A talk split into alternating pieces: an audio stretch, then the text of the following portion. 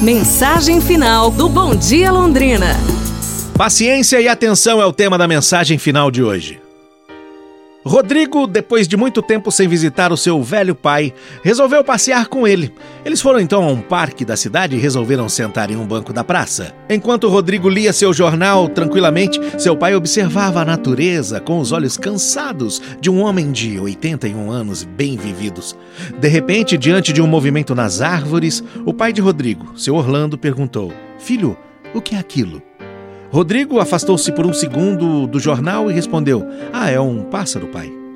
O velho pai continuou acompanhando o movimento do passarinho e novamente perguntou: O que é aquilo?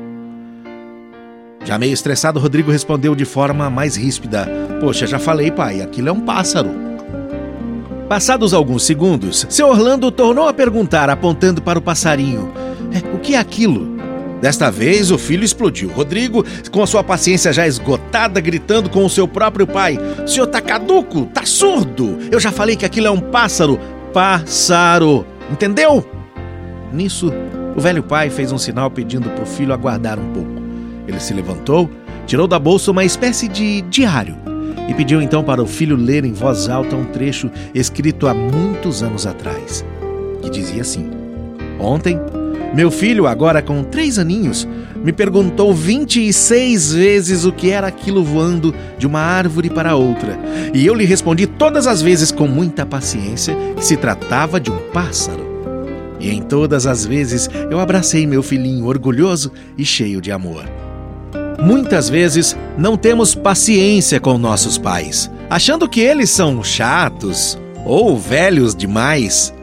Esquecemos que foram eles que nos orientaram, nos educaram, nos socorreram, investindo todo o seu tempo, paciência e amor para que pudéssemos um dia ser pessoas de bem.